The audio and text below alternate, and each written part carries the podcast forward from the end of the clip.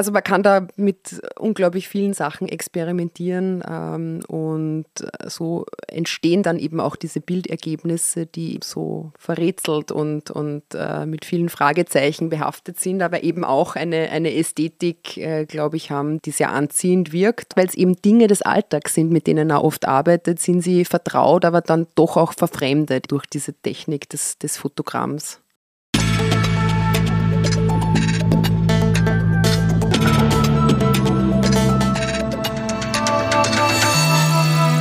Ausgesprochen Kunst. Der Podcast mit Alexander Giese.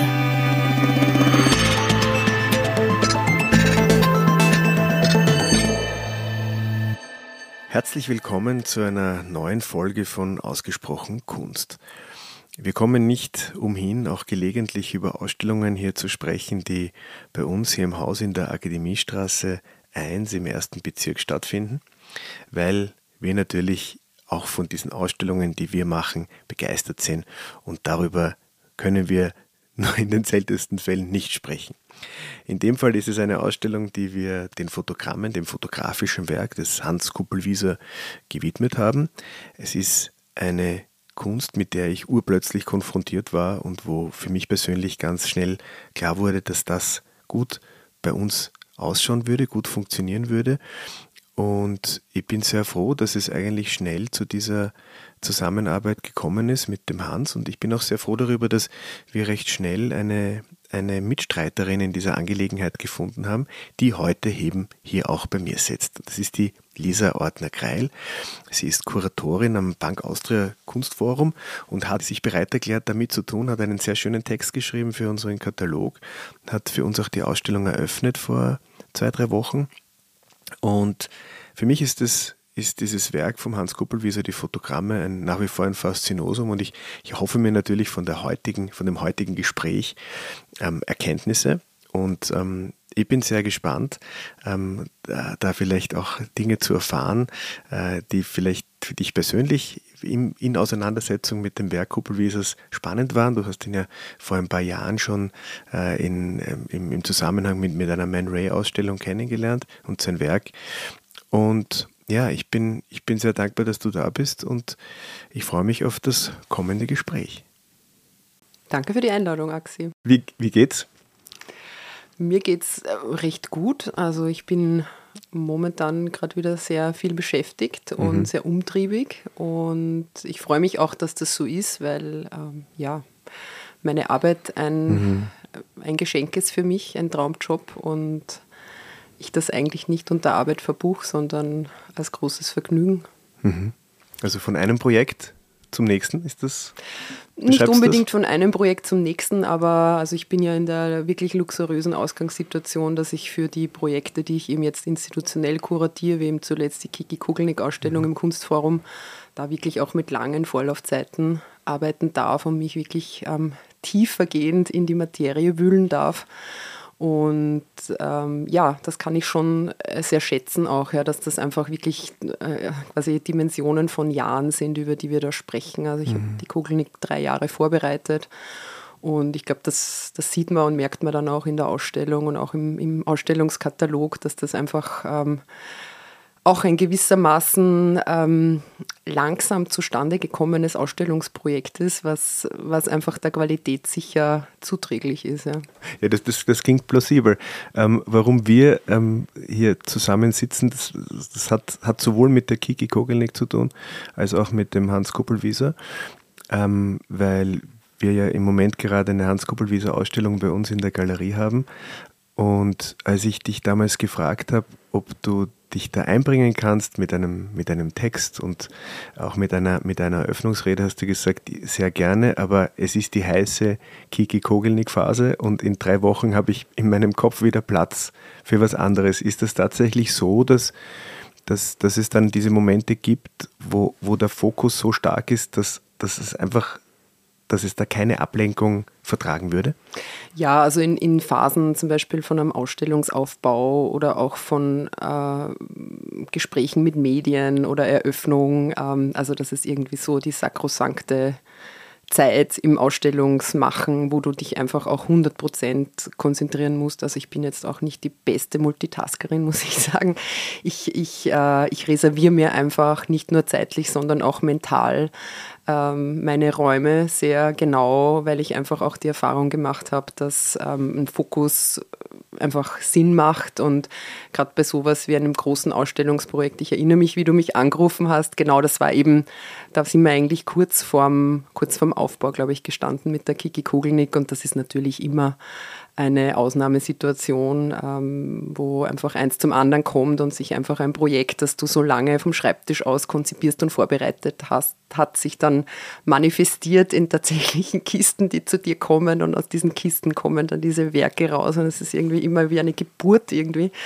Und ähm, ja, das, das, das ist irgendwie wirklich ein, ein, ähm, ein ganz besonderer Zeitraum immer. Und ähm, ja, und wenn das aber dann eröffnet ist und für die Öffentlichkeit zugänglich gemacht wird, begleitet man natürlich noch als Kuratorin und ist natürlich auch ja, interessiert, wie der Publikumsresponse äh, sein wird und so, aber dann habe ich prinzipiell äh, wieder Luft, um äh, mich auf neue Dinge einzulassen und so hat sich das dann auch mit dem Hans Kuppelwieser mhm. sehr gut ergeben. Mhm. Genau, mich sehr gefreut, dass, dass er sich das gewünscht hat, dass ich das eröffne und auch diesen ähm, Katalogbeitrag schreiben darf für euch zu den Fotogrammen und ja, war eine sehr schöne Eröffnung letzte Woche.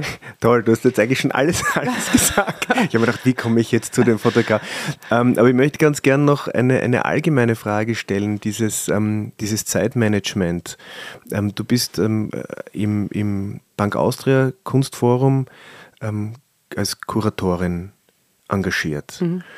Hast dort große Ausstellungen zu betreuen, die die vielleicht manchmal einem, einem Gedanken oder einem Wunsch oder einer, einer Vorstellung entspringen, aber du musst natürlich ganz viele ähm, Aspekte dann erfüllen. Also es ist der, also der, der, der, reibungslose Ablauf, die Produktion von Katalog, Ausstellungs, Ausstellungsproduktion ganz allgemein, das lässt eigentlich so, wenn ich mir das so vorstelle, kaum, kaum Platz für, äh, äh, ich sage jetzt mal, Unzuverlässigkeiten, oder Fehler. Es darf eigentlich nichts passieren, oder? Mhm. Ist, das ein, ist das etwas, nimmt, nimmt dieser, dieser, dieser Druck vielleicht auch ein bisschen Kreativität weg?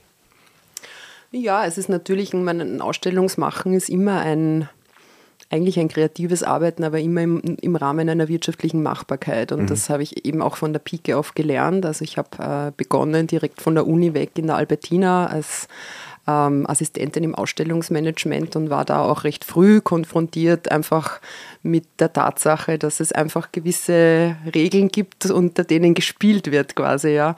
Und das hat sich dann bei mir weiterentwickelt, ähm, eben zum, zum Fulltime-Kuratorinnen-Job, äh, über den ich mich wirklich jeden Tag freue. Und äh, Fehler passieren natürlich, wie immer und überall. Ähm, aber natürlich kann eine gewisse Erfahrung und auch eine gewisse, wie soll ich sagen, eine gewisse Souveränität, die ich jetzt, ich bin 42 und mache den Job jetzt seit zehn Jahren als Kuratorin. Also das habe ich mir jetzt auch in der Vorbereitung von der Kiki Kogelnick ähm, des Öfteren gedacht, dass ich einfach in Momenten, wo ich wahrscheinlich vor zehn Jahren. an der Decke geklebt wäre oder mhm. irgendwie äh, sehr, sehr durch gewesen wäre mit den Nerven. Oder es ist natürlich immer, ich meine, eine Ausstellung ist auch immer ein Trouble, Troubleshoot, ja. Mhm. Und, und das ist ja auch irgendwie das, das absolut Wahnwitzige an den Ausstellungen, dass du, wenn du eine Ausstellung eröffnest, dass ja diese ganzen Mühen, ja, die sind einfach getilgt dann. In dem mhm. Moment der Eröffnung ist alles alles gut. Pipi-fein, alles glitzert, alles, alles glänzt ja. und, und ähm, es ist ja auch mitnichten so, dass eben so ein Kuratorinnenjob, dass das nur Glamour pur ist. Ja, das mhm. ist ja ganz viel Excel-Liste, das ist ganz viel Schreibtischarbeit, das ist ganz viel Recherche, das ist auch ganz viel Rückschlag. Ja, das mhm. ist einfach immer eine Wunschliste und ein Wunschthema, mit dem man anfängt und es ist dann auch immer eine Frage von, welche Kompromisse kann ich eingehen, welche mhm. Kompromisse machen Sinn, welche Kompromisse machen Sinn für die Institution Institution, für die Künstlerin, den Künstler. Also das äh, ist schon, ähm, ja, da ist einfach jedes Projekt, ähm, jedes Projekt anders. Und ähm, das merke ich auf jeden Fall schon, dass, das, äh, dass da mit den Jahren auch jetzt so ein bisschen eine eine Versiertheit und eine Gelassenheit kommt, die mhm. einfach so ganz natürlich gewachsen ist und ähm, ja, die, die auch irgendwie eine Ruhe gibt natürlich mhm. und, und eine, eine Professionalität natürlich irgendwie auch. Ja. Naja, ich, also ich meine, ich kenne das aus, aus meiner eigenen Praxis, so aus den Ausstellungen, die wir machen, aber auch von Messeständen, wo ich mir da manchmal denke, wenn dann, wenn dann um 16 Uhr das Licht angeht und die Leute kommen rein und schauen sich's an, die ersten Menschen konsumieren diese Ausstellung, alles ist an seinem Platz. Und ich denke mir manchmal, wenn die wüssten, wie es da einen Tag oder zwei Tage oder gar vier Tage zuvor ausgeschaut hat, nicht? Aber ich glaube, das ist, das ist schon, und ich habe so das Gefühl, dass es dann ja auch was Schönes ist, weil man, man, man kreiert besondere Momente eigentlich aus dem, aus de, also ich würde nicht sagen aus dem Nichts, weil ich meine, im Falle der Kiki Kogelnick ähm, ist das Werk war, war das Werk, das ist das Werk da, und aber ich habe das einfach in Szene gesetzt. Und ich habe damals bei der Ausstellungseröffnung ganz viele glückliche Menschen gesehen, die gesagt haben, das ist so schön, das jetzt so zu sehen. Ja? Die mhm. sind aber glücklich, weil jede gut, gut gemachte Ausstellung ähm, findet Anklang. Ja? Mhm. Und die Menschen sind dankbar dafür, mhm. weil die wären nicht da, wenn es nicht die Institution gäbe, die das machen möchte, die Kuratorinnen, die das mhm. auf die Beine stellen. Und es ist dann, glaube ich, in dem Moment einfach total befriedigend. Na, absolut. Also das ist auch ein, ähm, so ein, ein, es ist immer wieder, also ich führe quasi jeden Tag auch die verschiedensten Leute durch die Kiki Kogelnick-Ausstellung und es ist immer wieder, wenn ich führe, auch so ein Moment, wo ich den Leuten zuschaue, wie sie eben etwas verstehen oder begreifen mhm. oder erkennen, was ich eben einige Zeit davor in der Vorbereitung verstanden habe. Und ähm, das ist also dieses Zuschauen von, das mir eben auch ermöglicht wird im Kontakt mit dem Publikum, den wir wirklich auch so sehr vermisst haben in der, in der Ausstellungsbranche, Stichwort äh, Veranstaltungsprogramme, die ins Wasser gefallen sind und mhm. so weiter während der Pandemie. Das ist einfach jetzt irrsinnig toll. Ja. Ich habe zum Beispiel letzte Woche mit einem Astrophysiker durch die Ausstellung geführt, für diese Woche mit der Professor Martina Mara von der Kepler-Uni ähm, Linz durch die Ausstellung, wo wir über künstliche Intelligenz, das auch ein Thema ist, bei mhm. Kiki Kugelnick sprechen werden. Also ich ähm, bin auch immer sehr darauf bedacht, ähm, wirklich auch die, die Grenzen zu den Disziplinen so ein bisschen zu öffnen und ja, auch natürlich neue Publikumsschichten zu erschließen, um eben auch ein bisschen so diesen Echo, diesen Echoraum und diese Bubble in der sich die Kunstszene ja doch auch immer so ein bisschen selbst einschließt, aufzumachen. Und ähm, ja, also das macht mir ganz viel Freude und, und die Kiki Kogelnick ist natürlich eine Ausstellung, wo so viele Themen auch berührt werden, die Mondfahrt, die Identität als Künstlerin, als Frau, ähm, verschiedenstes künstlerisches Arbeitsmaterial, mit dem sie so experimentell umgeht, diese globale Künstlerinnenexistenz, die sich zwischen Wien, Bleiburg und New York abspielt. Also da sind so viele verschiedene Themen, aus denen man so guten Content ziehen kann, mhm. auch für Vermittlung, mhm. Begleitprogramme, Veranstaltungen. Und ähm, das macht mir einfach irrsinnig viel Freude, jetzt die Ausstellung da auch so begleiten zu mhm. dürfen. Ja, ähm, hört sich auch so an. Ähm, die, die, die, also gehört ja beides irgendwie zu, zur kuratorischen Arbeit dazu, also die, die Vorbereitung, die Arbeit an dem Projekt, aber dann, wenn es da ist, auch die Vermittlung. Mhm. Ähm, Gibt es da eine Tendenz? Was macht dir da mehr Spaß? Du meinst die Vorbereitung oder die Vermittlung? Mhm. Es kann man, man kann es eigentlich überhaupt nicht miteinander vergleichen. Es ist ähm, die Vorbereitung eine sehr einsame Angelegenheit, die ähm, ja, wo ich mich eben eigentlich immer freue, wenn wir Ausstellungen in Kooperation durchführen, weil ich dann auch einfach einen Austausch habe auf internationaler Ebene mit mhm. ähm, Kuratorinnen und Kuratoren, Kollegen, was jetzt auch bei der Kiki Kogelnick der Fall ist, weil die Ausstellung nach Dänemark und in die Schweiz weiterreisen wird. Ähm, aber das, das ist einfach eine, das ist sehr lonely, ja, also die mhm. Vorbereitung. Mhm. Und dann die Vermittlung ist natürlich etwas, wo du ständig wirklich ganz viel äh, Kontakt hast mit dem Publikum, wo, du, wo, du, wo man eingehen muss und eingehen will, natürlich auf Kommentare, auf Feedback, wo mir gerade auch, wenn ich von der Uni, ich habe sehr, sehr oft auch Studierendengruppen von der Uni, auch von den Kunstunis da, ähm, was ich auch irrsinnig schätzen kann, weil es mir immer wieder vorkommt, wie wenn mir 20 Paar neue Augen geliehen werden, mit denen ich mhm. auf das Werk schauen kann. Also das ist schon äh, sehr, das ist so ein Rundumblick irgendwie, der dann auch sich nochmal, also wo, wo sich auch manchmal manchmal bei mir auch Sichten auf ein Werk äh, verändern oder auch nochmal schärfen können, weil man einfach so stark im Austausch diesbezüglich auch ist mit dem Publikum. Aber es ist ein ganz anderes Arbeiten natürlich. Mhm. Also man, man spinnt nicht sozusagen seine eigenen Theorien, sondern das Ganze ist halt sehr diskursiv und sehr im Austausch,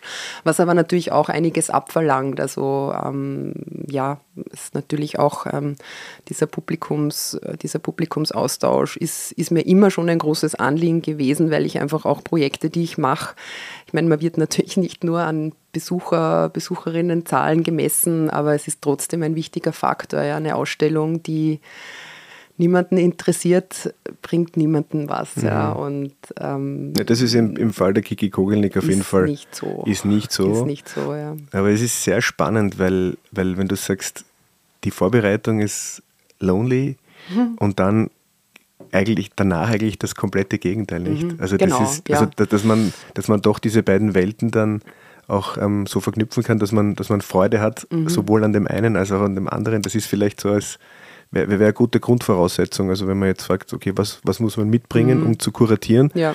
dann, dann reicht es nicht, ähm, äh, gerne im, im, im, im, eigenen Büro zu sitzen und zu recherchieren, mhm. sondern man muss einfach dann auch rausgehen wollen und können, um das dann in die Welt zu tragen. Ja, also es ist ein sehr, also die, die soll ich sagen, die Ansprüche, also das Jobprofil ist auf jeden Fall sehr, sehr unterschiedlich und der Workload ist auch total unterschiedlich, weil das natürlich auch hin zur Eröffnung, das ist einfach so eine riesen Deadline, die da auf einen mhm. zurast und es ist natürlich klar, dass in dem Moment, wo die Ausstellung eröffnet ist und das Buch in Produktion ist, fällt einmal ein ganz großer Druck ab. Aber ähm, ja, dann, dann sind irgendwie andere, dann sind andere Qualitäten und Fähigkeiten gefragt. Aber das schätze ich eben auch sehr an, an meinem Job, dass das so unterschiedliche Ansprüche sind. Und wobei es trotzdem, also ich glaube, äh, zwei Schlüsselqualifikationen, die ich irgendwie schon ähm, isolieren konnte in den letzten Jahren. Das ist, also das eine ist auf jeden Fall die, die Kommunikation, also dass man einfach Freude haben muss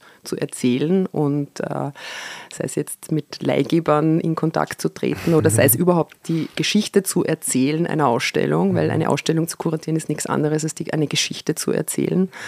Und das zweite, die zweite Schlüsselqualifikation, denke ich, ist wirklich ähm, so Empathie, also mhm. sich einfühlen können in ein künstlerisches Arbeiten, in eine Künstler, Künstlerinnenbiografie, ein, ein wirklich Zeit drauf zu verwenden, da einzutauchen und etwas zu verstehen, was einfach künstlerisch ausgedrückt wird und das dann eben auch mit Worten ähm, zu repräsentieren und, und Worte zu finden, die ja gemeinhin von Künstlern und Künstlerinnen äh, eben nicht verwendet werden, sondern äh, dafür gibt es ja eben ein anderes Medium, das sich nonverbal mitteilt, nämlich die Kunst, also zumeistens mhm. meistens nonverbal mitteilt. Und ich verstehe mich da auch, also ich mache ja auch jetzt nicht nur große Ausstellungsprojekte im Sinne der oberen Ausstellungsgalerie des Kunstforums, des Bank Austria Kunstforum Wien, sondern wir haben ja auch im Untergeschoss einen äh, Space für zeitgenössische Kunst. Ähm, in, also wo ich eben ortsspezifisch arbeite und immer wieder Künstler und Künstlerinnen einlade, die dort eben ein spezielles Projekt für den Tresor entwickeln, wo es dann eher meine Rolle ist, zu begleiten und zu ermöglichen und so ein bisschen im Ping-Pong zu, zu entwickeln auch. Und äh, auf freier Basis mache ich natürlich auch, wenn die Zeit es zulässt, ähm, immer mal wieder Projekte und mhm. äh, da engagiere ich mich besonders für Kunst im öffentlichen Raum. Ähm, also da geht es mir eigentlich darum, außerhalb der institutionellen Wände auch ähm, neue Orte, atypische Orte zu erschließen für die Kunst. Und zu dem Zweck habe ich eben auch vor mittlerweile drei Jahren mit meiner Freundin und Kollegin, der Barbara Horvath, die eine ausgewiesene Expertin für Kunst im öffentlichen Raum ist, eine Kunstinitiative für Gegenwartskunst gegründet, die heißt Art Hoc Projects. Und mit der Kunstinitiative haben wir eben jetzt, ich glaube, schon fünf oder sechs Projekte umgesetzt, ähm, die eben auf freier Basis und auch eben außerhalb mhm. von Wien eigentlich zustande gekommen sind, was auch ähm, für mich immer neu und herausfordernd ist und, und eben auch dem Rechnung trägt, dass man einfach eine gute, qualitätsvolle Gegenwartskunst zu den Menschen bringt, die oftmals eben gerade im öffentlichen Raum erstmaligen Kontakt haben mit mhm. Gegenwartskunst. Also eben äh, das auf einer, auf einer Ebene zu ermöglichen, die niederschwellig ist, aber trotzdem natürlich einen guten Anspruch hat und auch gleichzeitig die, die gesellschaftliche Relevanz von Gegenwartskunst einfach auch äh, beweist. Mhm. Mhm. Ja, finde ich, find ich toll. Während du jetzt gesprochen hast, habe ich mir nämlich auch gedacht, dass ja der Kunst im öffentlichen Raum eine ganz wichtige Rolle zukommt, nämlich die, die Menschen werden damit konfrontiert, ohne, ohne dass sie in ein Museum gehen müssen, mhm. ohne dass sie in eine Galerie hin, ja. hineingehen müssen, genau. sondern es passiert, es kann auch ganz zufällig passieren. Genau. Und wenn sie dann stark ist, dann, dann kann es gelingen, dass man die Menschen vielleicht gerade da abholt, wo sie gerade sind. Wenn sie gerade genau. mit dem genau. Hund Gassi gehen oder, genau. oder mit, dem, mit dem Kind am Spielplatz. Also Genau, also das, ja. das, äh, das spielt sich eben, ja, wie der Name schon, äh, schon, schon, so schön sagt, im, im öffentlichen Raum ab und im Unterschied äh, zur Kunst, die man besucht oder bewusst anpeilt, Eintritt zahlt und über mhm. Schwellen von irgendwelchen Institutionen geht, ist das halt im öffentlichen Raum ein ganz anderes, manchmal auch härteres Pflaster. Ähm, ja, und, und äh, aber nicht minder wichtig als das institutionelle Arbeiten. Also es gibt äh, gerade in, gerade in Wien, aber auch in Niederösterreich unglaublich viele hervorragende Beispiele für Kunst im öffentlichen Raum. Und da freue ich mich drauf, in den nächsten Jahren auch noch mehr mhm. zu machen. Ja, das wäre eigentlich fast eine eigene, eine eigene Podcast-Folge. Ja? Kunst im, im öffentlichen Raum. Raum. Mhm. Ähm, könnte man sicherlich schön diskutieren. Ist aber nicht das Thema heute. Das ist nicht das Thema heute. Ähm, was mich natürlich also in, schon interessiert, wann hast du, hast du schon früh gewusst, dass, dass du Kuratorin werden möchtest? Wie Nein. ist das, wie ist das passiert? Ah, wie ist das passiert? Also bei mir war es so, ich habe im ersten Studium vergleichende Literaturwissenschaft studiert und habe dann in diesem Studium, wo eben auch Literatur und andere Künste sehr groß geschrieben wird, gemerkt, dass mich einfach die bildende Kunst auch sehr interessiert und habe dann noch Kunstgeschichte inskribiert und habe eben diese beiden Studien dann äh, in äh, Innsbruck, Rom und Wien abgeschlossen. Und Wo war es am schönsten zum Studieren? Naja, naja. Was ist das für eine Frage? Nein, ich meine, dieses Jahr in Rom, das war natürlich, also das war natürlich fabelhaft ja. und, und äh, das, das ist, also rückwirkend idealisiere ich das auch total und, und das war auch irgendwie die, das waren auch die letzten Monate sozusagen, bevor ich dann tatsächlich äh, ja, bevor dann einfach irgendwie auch das Arbeitsleben wirklich so losgegangen mhm. ist. Und da war ich aber natürlich auch total dankbar und aufgeregt. Also ich bin, ich habe als Studentin schon in der Albertina gejobbt mhm. und bin dann ähm, äh, angestellt worden in der Albertina eben. Da war ich eben noch gar nicht einmal fertig mit dem Studium und so hat sich das ergeben. Aber äh, ich bin also es war für mich schon relativ früh klar, dass ich gerne mal im Kulturbereich arbeiten möchte. Mhm. Ich habe eigentlich in der Oberstufenzeit im Gymnasium mir immer gedacht, so ein Verlag oder sowas, das wäre das Ideal. Also ich habe mich immer irgendwie so als jemand äh, vorstellen können, der irgendwelche Manuskripte liest und sagt, ja, das ist ein Buch, das werden wir drucken, das werden wir in unseren Verlag nehmen, weil ich einfach immer wahnsinnig gern und wahnsinnig viel gelesen habe. Aber ja, ich habe dann einfach zunehmend auch gemerkt, dass mich die bildende Kunst äh, interessiert und habe dann eben auch realisiert, dass ja auch äh, die Ausstellungsmacherei eben eine große Erzählung irgendwie auch ist. Und natürlich dieses Buchmachen und auch dieses Schreiben in Zusammenhang mit meinem Job, das macht mir schon auch besonders viel Spaß immer. Mhm. Und ja, nach einigen Jahren in der Albertina bin ich dann eben ins Bank Austria Kunstforum Wien gewechselt und dort bin ich eben jetzt seit 2013 Kuratorin. Mhm. Ja, sehr, ich meine, sehr verantwortungsvoll. Ja, also das, im Kunstforum haben wir eben auch diese unglaublich äh, tolle Ausgangssituation, dass wir eben wirklich uns auch sehr einbringen können, was Ausstellungsprogrammierung mhm. anbelangt. Und, und also das waren alle Projekte der letzten Jahre, die ich gemacht habe, egal ob das der Gerhard Richter war, der Man Ray, der Martin Kippenberger. Also das waren viele Projekte, die ähm, ja, die, die ich selbst auch vorschlagen konnte und dann auch durchführen konnte und umsetzen konnte. Und das ist natürlich auch was, das Arbeiten und die viele Zeit, die man dann mit so einem mhm. Projekt verbringt, ähm, das ist einfach total, mhm. total sinnvoll auch, mhm. ja, so, eine, so ein Commitment dann entwickeln zu dürfen.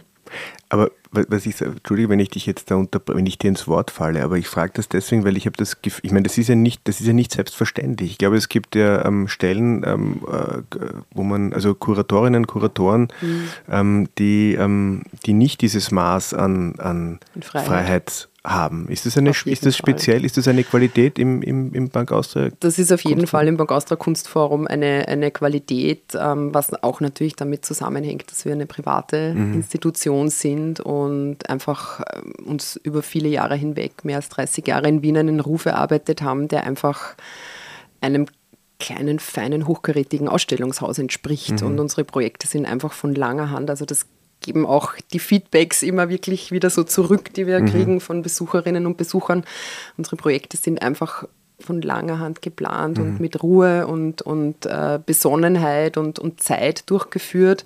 Und die Möglichkeit, dass wir eben auch sehr frei sind in der Programmierung. Also ähm, da sind natürlich großzügige Sponsoren an mhm. Bord. Mhm. Aber was die künstlerische Programmierung anbelangt, da sind äh, wir Kuratorinnen natürlich im Zusammenwirken mit der mhm. Direktorin, der Ingrid Brugger, sehr frei. Da quatscht sonst das, keiner rein, das ist gut. Das, ja. sieht, das ja. sieht man natürlich und mhm. das merkt man natürlich auch. Und, und ähm, wir sind natürlich in einem historischen Gebäude und ähm, also das, was wir einfach bieten mit unseren Ausstellungen, glaube ich, ist schon ziemlich einzigartig auch mhm. in Wien, ja, dass mhm. wir einen Raum schaffen, in dem man gehen kann, zweimal im Jahr was ganz Neues sieht, wo man eine Stunde, anderthalb Stunden verbringt und wirklich was versteht, was mhm. lernt, was mitnimmt. Auch unsere Ausstellungskataloge sind immer mit sehr großer Sorgfalt produziert und geschrieben.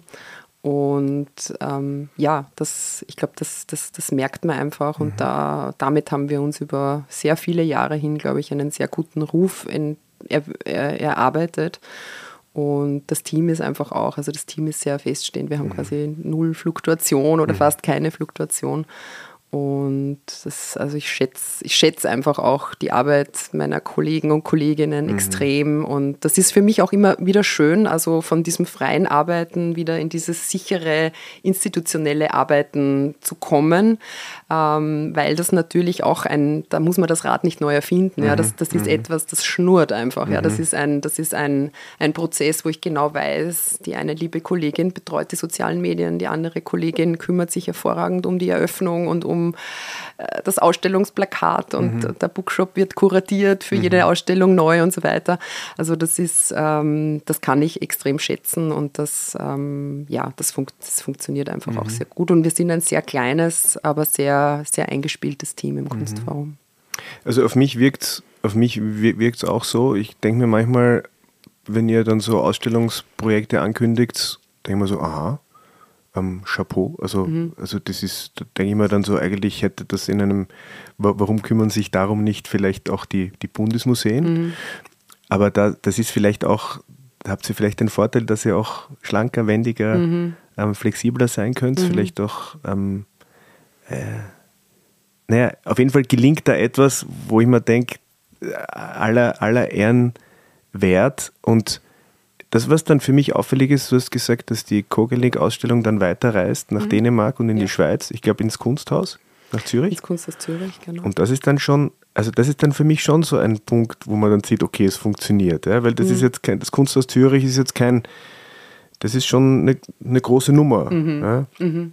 Und dass die dann sagen, ähm, mit euch arbeiten wir gern zusammen mhm. und das ist dann schon, macht das stolz auch? Ja, naja, sicher. Und das ist ja auch nicht das erste Mal, dass wir mit dem Kunsthaus ja. Zürich zusammenarbeiten. Ich habe ja auch schon den Gerhard Richter mit meiner lieben Kollegin, der Katrin Huck, gemeinsam gemacht. Ja, und, aber der Gerhard äh, Richter ist der Gerhard Richter, nicht? Ja, ja, nein, nein, schon. Aber äh, da gibt es einfach auch ein großes, über Jahre entstandenes Vertrauensverhältnis. Ja. Und ich meine, wir kooperieren mit vielen großen Institutionen mhm. und, und Museen. Und wir haben mit der Tate wiederholt kooperiert, mit mhm. dem Centre Pompidou, mit dem Martin Gropius Bau in Berlin.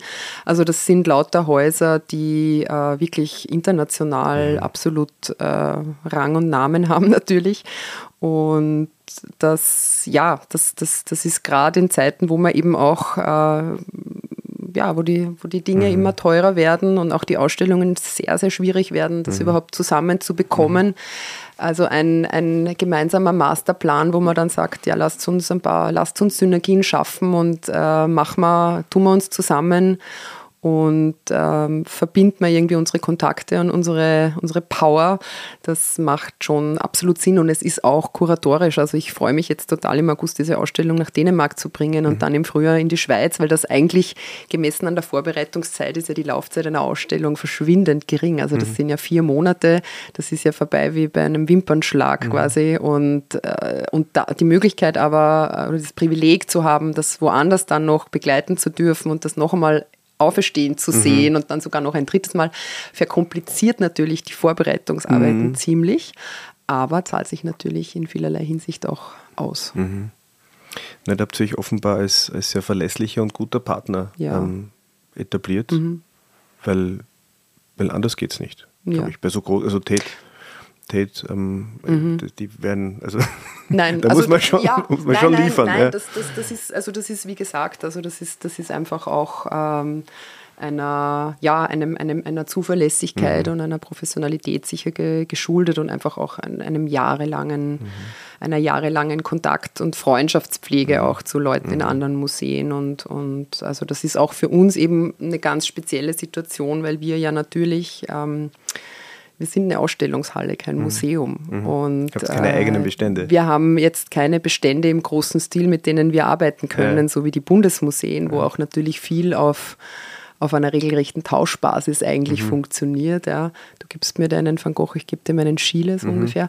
Das funktioniert bei uns nicht. Und das müssen wir eben durch besonders hohes Engagement und gute Kontakte und, und auch hinfahren und, und persönlich einfach vorstellig werden und, und äh, müssen wir das irgendwie ausgleichen. Mhm. Und das gelingt uns aber nach wie vor. Aber wir sind, ich muss gestehen, wir sind selbst auch immer wieder erstaunt, dass es eben klappt und dass es mhm. funktioniert. Und mhm. wir bahnen auch gerade jetzt wieder ein paar wirklich extrem tolle Projekte an. Über die du dann noch äh, nicht reden kannst. und ähm, ja, ich kann nur, kann nur sagen, dass das in den nächsten Jahren ähm, ja, groß wird. Gibt einige sehr ja. coole Dinge zu sehen, ja, ja. auf die ich mich selbst auch also sehr freue. Mhm.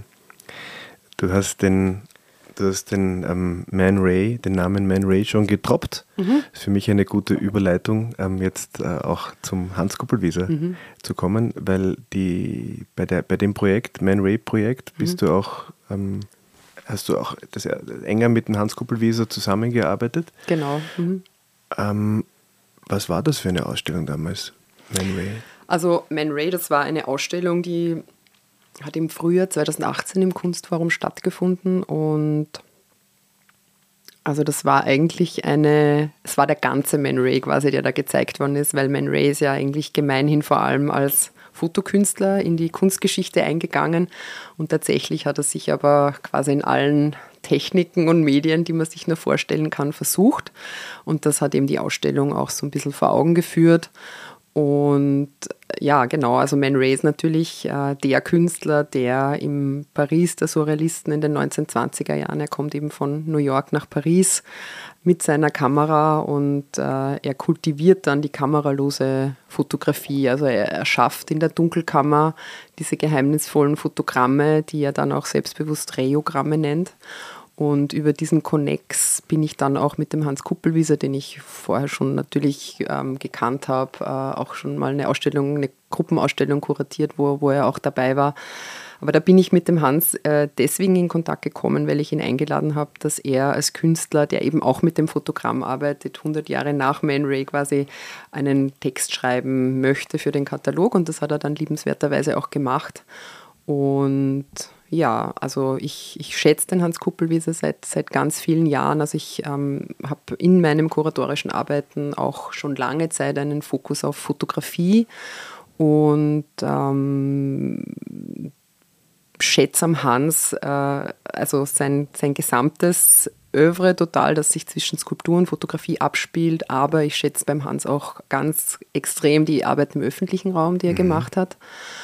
Und ja, habe mich dann natürlich sehr gefreut, dass ich gehört habe, dass er sich eben wünscht, dass ich diese Fotogramme mhm. eröffne bei euch und mhm. auch diesen Text beisteuere für mhm. den Katalog. Mhm.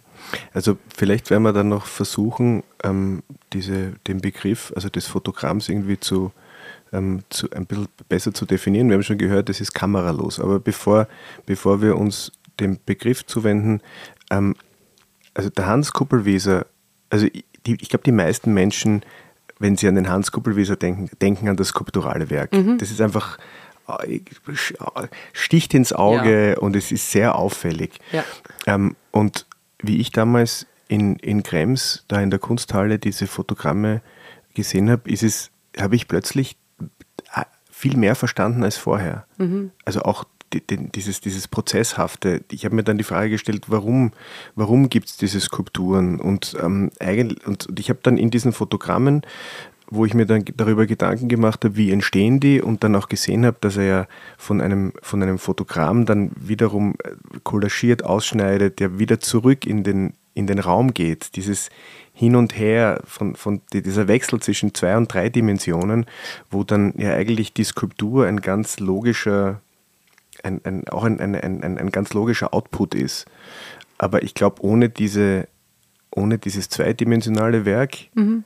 gibt es das dreidimensionale. Wahrscheinlich mhm. vice versa genauso. Mhm. mhm. Aber genau in diesem, in diesem prozesshaften Hin und Her mhm. hat es mich total, also da bin ich total reingekippt drauf. Und ähm, diese, also ich weiß nicht, ob, ob man multimedial sagen kann oder transmedial. Postmedial. Po also, also, das ist so, ich meine, da kann man natürlich mit diesen Begriffen hm. herumspielen, aber ähm, ich glaube, dieser, dieser, dieser Moment, wo er, wo er ja mit einem, wo er einen Gegenstand mhm. aufs, durch diese, durch diesen, durch diese Fotogrammtechnik auf mhm. dieses Fotopapier mhm. bekommt, ähm, da kommt er ja schon mal von der Skulptur. Mhm. Ja, sicher, genau, wo die, die Dreidimensionalität in die Zweidimensionalität ja. brennt quasi, ja. Ähm, ja, also ich finde, du hast das jetzt eh total schön äh, umrissen, so diese Faszination, die das Werk vom Hans Kuppelwieser ausmacht. Also der Hans ist äh, in meinem Verständnis ein Künstler, der, der sich äh, der irgendwie auch nach Entgrenzung immer strebt in dem, was mhm. er tut. Ja. Also der sich, der immer, äh, der immer weitergeht, der immer neu, neue zu neuen Ufern irgendwie auch geht und äh, schon sehr früh einfach auch ähm, das erkannt hat. Also er hat ja 1981 schon in dieser legendären Ausstellung Erweiterte Fotografie, die der Peter Weibel in der Sezession kuratiert hat, mitgemacht mit mehreren Arbeiten und auch an der Ausstellung mitgearbeitet. Das hat ihn der Peter Weibel natürlich massiv beeinflusst und auch gefördert in seiner Arbeit. Aber ich finde einfach in seinem Werk, was ihm auch so typisch ist, es ist einfach kein, keins wie das andere und man, man steht eigentlich vor jedem jedem einzelnen Werk. Das sieht man jetzt eben auch sehr schön, finde ich, in eurer Ausstellung und denkt sich, das taugt mir total, was ich da sehe. Aber mhm. was, was ist das eigentlich? Wie hat der mhm. das gemacht? Was ist, was ist das? Irgendwie ist das so vertraut, ja, da sieht man dann plötzlich den Umriss von einem Rennrad oder den Umriss von einer Aubergine.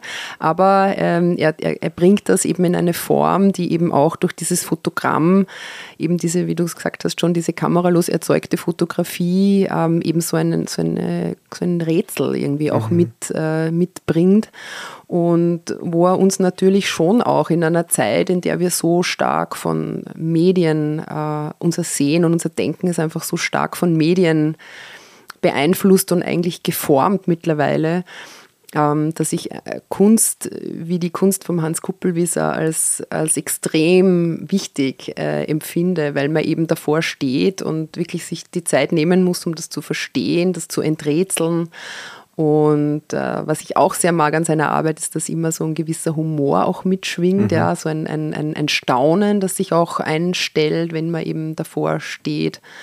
Und ich schätze ihn einfach auch als, also ich finde einfach, er ist auch ein Künstler, der einfach ein tolles Charisma irgendwie mhm. hat. Und ähm, ja, also kann nur empfehlen, die Ausstellung anzuschauen bei euch. Ähm, das kann ich auch. Ähm, das, was mir jetzt so in den letzten Tagen schon, ähm, wo ich mich immer wieder ertappe, trifft das auf den Punkt, was du auch sagst. Äh, ich gehe mit jemandem vor so ein Fotogramm. Mhm. Die Frage kommt, wie funktioniert wie das? das? Mhm. Ich denke mal, ich weiß das, ich erkläre das jetzt mhm. und dann beginne ich zu erklären. Mhm.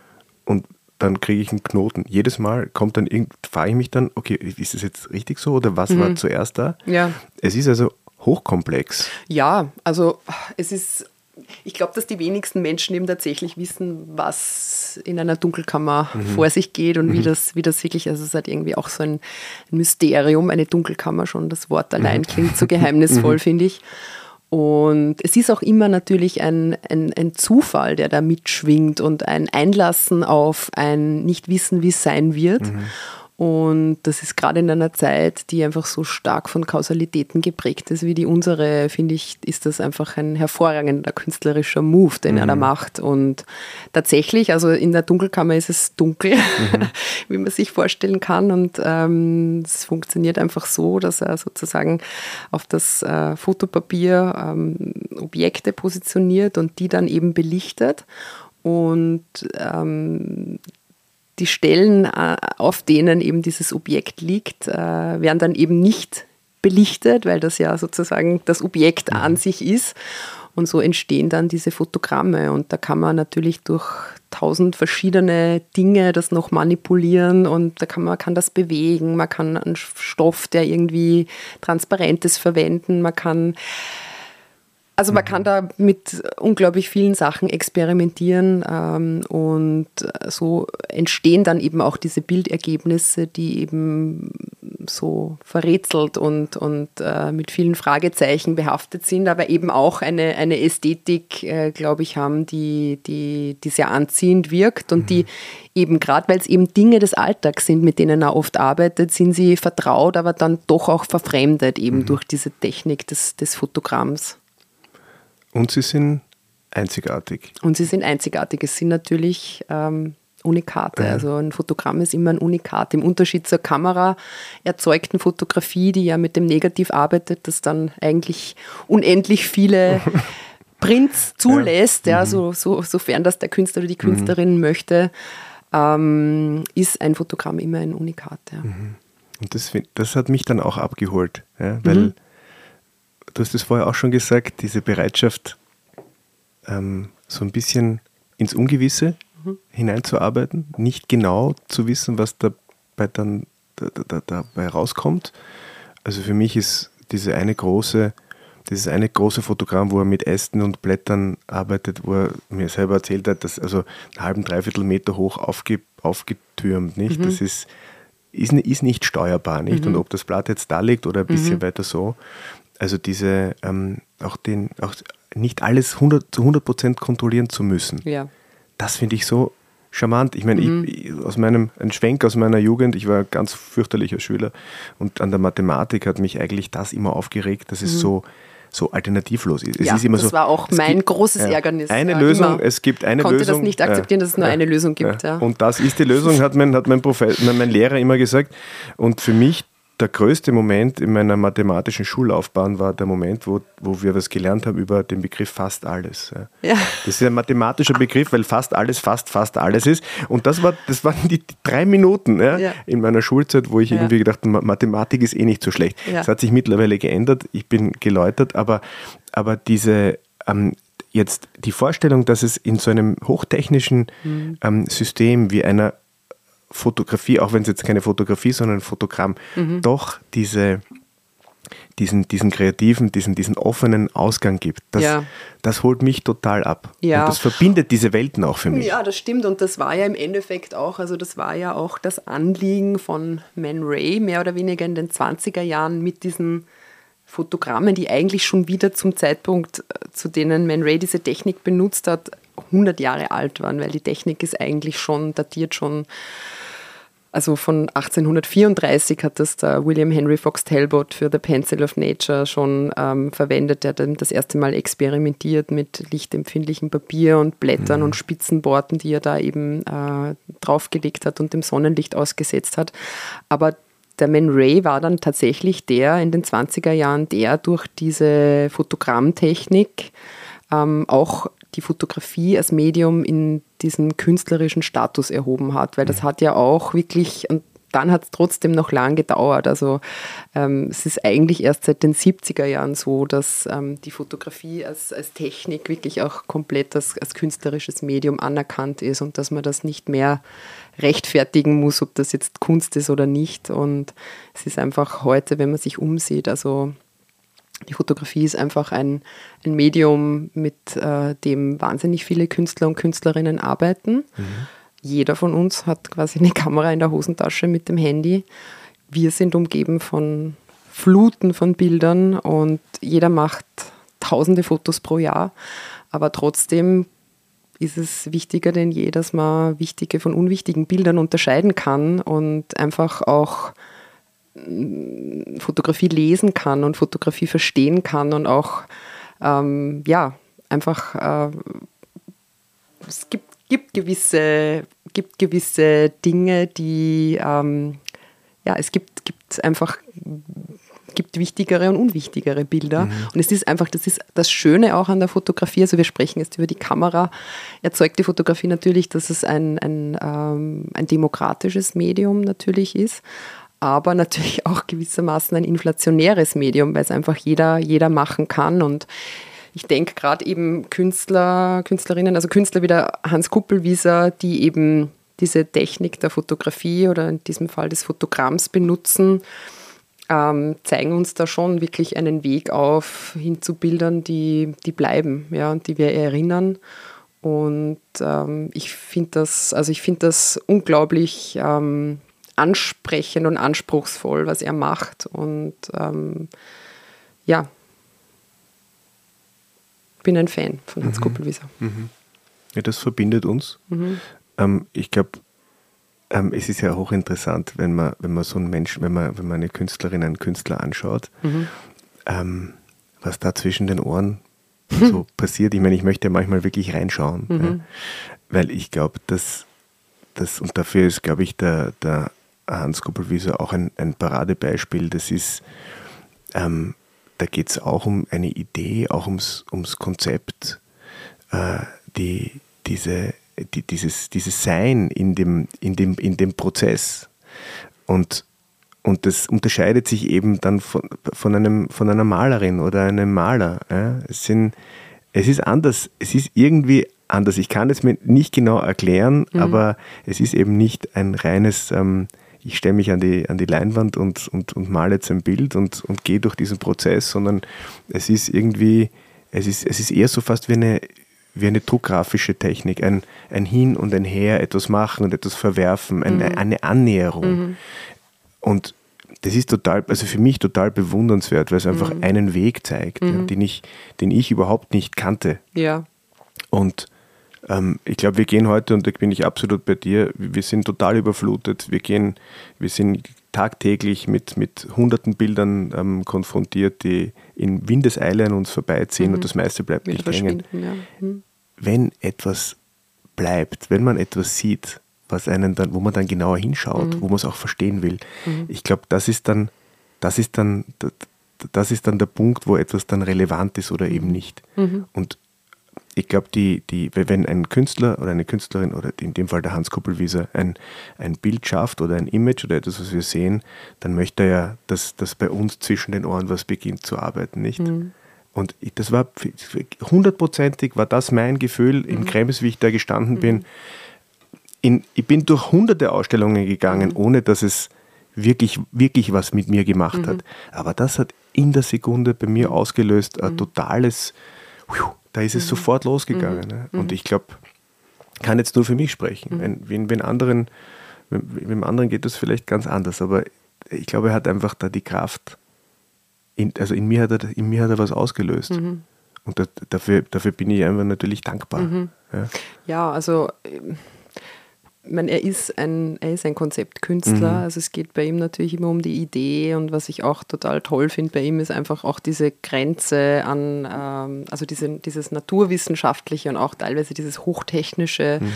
ähm, das so, so wichtig ist bei ihm. Und, und äh, im Endeffekt sind halt alle seine Fotogramme auch so Wahrnehmungsexplorationen, also mhm. so Untersuchungen und, und Erweiterungen auch ähm, der, der Technik und des, und des Bildes.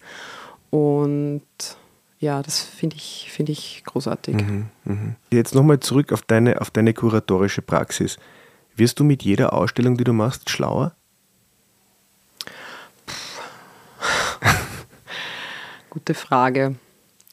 Also anders wird man auf jeden ja. Fall. Ja, anders wird man ähm, schlauer. Ich meine, natürlich ist ein weiteres Privileg meines Jobs, dass ich äh, wirklich immer lernen kann und immer Neues erfahre, aber natürlich vergisst man dann auch mhm. wieder gewisse Sachen, die man gut gewusst hat und die man gut verstanden hat. Aber das das große Bild ähm, weitet sich eigentlich zunehmend, habe ich so den Eindruck auch. Ähm, schlau, ich weiß es nicht. Ist vielleicht, ja. ein, ist vielleicht ein blöder Begriff. Ähm, es erweitert deinen Horizont. Es ne? erweitert, ja, ja und, und ähm, das, das ähm, ja, etwas, also ich meine, das ist eine Ausstellung, ist ein, äh, sowohl in der, in der Vorbereitung als auch in der, im Besuch mhm. ist eine Ausstellung immer ein erkenntnisbringendes Medium mhm. im, im, im, best, im besten Fall, in bester Hinsicht. Und äh, eine Wissens- Produktionsstätte und das ist natürlich ein Bildungsauftrag, den man da auch verfolgt und eine Vermittlungsarbeit, die man macht und das ist schon sehr, sehr zufriedenstellend, ja, muss ich sagen. Also diese, diese, dieses Wissen, dass es einfach Sinn macht, was man macht und auch, dass es gewissermaßen bleibt in Form des Buches, mhm. Äh, ich sage immer, ja, jede Sekunde, die in den Ausstellungskatalog investiert ist, ist sinnvoll investiert, weil es einfach das ist, was dann überbleibt von der Ausstellung. Mhm. Das ähm, ist schon natürlich eine, eine Genugtuung. Ja. Mhm. Wir kommen jetzt bald zum, zum Ende unseres mhm. Gespräches. Ähm, wenn du jetzt dann wieder an deinen Schreibtisch zurückkehrst, ja. was liegt dort? Welches Projekt? was liegt dort? Also etwas, ich kann etwas, dir ganz genau sagen. Ähm, was liegt dort? Da liegen ein Haufen Notizen über Begleitprogramme zur Kiki Kogelnick, mhm. Briefings für Gäste, die ich eingeladen habe. Ähm, dann liegt dort eine große Liste für den Niederösterreichischen Kulturpreis, wo mhm. ich in mhm. der Jury bin für die bildende Kunst. Mhm. Ähm, da haben wir in Kürze auch Jury-Sitzung noch in diesem Monat. Und dann liegt dort auch noch, das ist äh, auch vielleicht noch interessant zu sagen, ein großer Ordner zur Gmunden Foto. Das ist ein mhm. Fotofestival, ein Outdoor-Festival, das in, in, in Gmunden am Traunsee diesen Sommer ab 1. Juli stattfindet, das ich kuratieren äh, darf, zu dem ich eingeladen worden bin. Und dieses Festival ähm, ja, trägt diesen, dieses Jahr den Titel Powerplay fotografische Symbiosen aus Kunst, Mode und Musik. Mhm.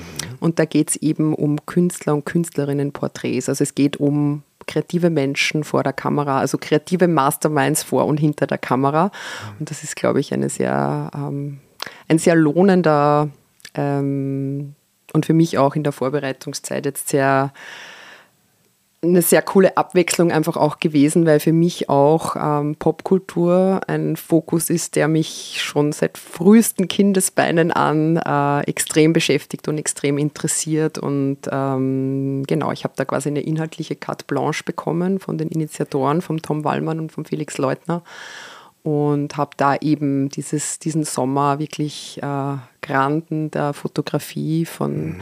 Helmut Newton über Anton Korbein bis hin zu Elfie Semotan, flankiert von einer Riege von ganz jungen Künstlerinnen und Künstlern, äh, die auch hauptsächlich im Genre Porträtarbeiten eingeladen, eben auszustellen. Mhm. Und da machen wir gerade eben die Endauswahl der Arbeiten und mhm. es wird am 1. Juli eröffnet. Auch eine kleine Publikation wird es geben. Mhm. Carte Blanche klingt super, ist aber natürlich auch eine Bürde, oder? Also in dem Fall war das jetzt eigentlich etwas, das trage ich schon. Also es ist so, beim kuratorischen Arbeiten hast du sozusagen die Projekte, die sichtbar werden, sind immer eine Spitze des Eisbergs. Also das mhm. ist ein, ein, also die Ideenkiste, die du mit dir herumschleppst, äh, die, das Konzeptbuch, die, die vielen Ordner an äh, Bildmaterial, die man zusammensucht und zusammenrafft über die Jahre, das, das, das, da gibt es viel, viel mehr in der Backlist quasi. Mhm.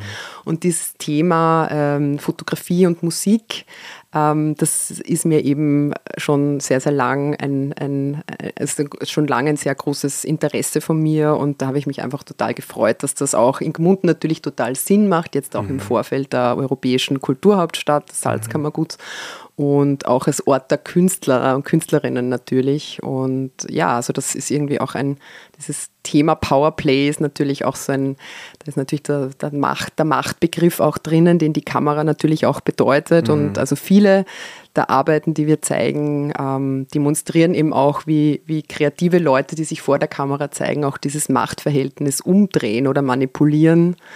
Ähm, ja, das glaube ich wird ganz, wird, wird, wird eine ganz tolle Sache werden. Mhm.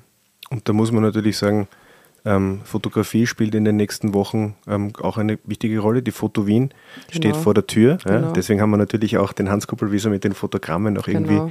da hinein ähm, äh, geschoben, damit man da auch irgendwie von diesem allgemeinen äh, von dieser Energie auch irgendwie profitieren können. Also mhm. das, da rückt etwas in den Fokus und ähm, das ist immer schön, weil, weil oft ist es ja so ein bisschen selbsterklärend. Mhm. Ja. Und, und da sieht man in Wien, glaube ich, sehr interessante Ausstellungen. Mhm. Und natürlich, ich meine, Gmunden ist immer eine Reise wert. Und dann im Sommer also umso mehr am 1. Am 1. Juli, Juli ist die Eröffnung, genau, mhm. und das findet eben auch, ähm, das sind dann die, ähm, die Gmundner Festwochen mhm. und, und also da gibt es äh, da gibt's viel zu sehen und viel zu besuchen. Ähm, Salzkammergut. Und ja, und das Monat der Fotografie, wie du gesagt hast, das ist natürlich auch super, dass das mhm. im Juni ähm, stattfindet in Wien. Und ich habe auch ein Projekt für den Tresor konzipiert mit der Anja Manfredi. Atlas nennt sich das, wo wir eben auch ähm, bei der Foto Wien partizipieren. Also ja, wie man sieht, die Fotografie ist wirklich ein, einer meiner, ja, mitunter mein Hauptfokus in meiner Arbeit ja, als Kuratorin. Mhm. Dann bin ich sehr gespannt, Lisa, auf alles das, was kommt. Ausstellungen über ich Fotografie, auch. Malerei, transmediale Geschichten. Ähm, dank dir fürs, fürs Gespräch. Es war ganz abgesehen noch die, davon die, die Zusammenarbeit auch mit jemandem. Wir hatten auch das Vergnügen eines gemeinsamen Atelierbesuches beim Hans Kuppelweser. Ja. Ich glaube, in, in einem Diskurs entsteht immer, entsteht immer was. Ähm, nicht immer Gutes. In unserem Fall hatte ich das hatte ich das Gefühl, dass das eigentlich alles gut ähm, rausgekommen ist. Und ich habe selber viel gelernt und wie auch fast immer in meinen Podcast-Gesprächen heute auch wieder. Und ähm, dafür danke ich dir recht herzlich. Ich danke dir für die Einladung, Axi.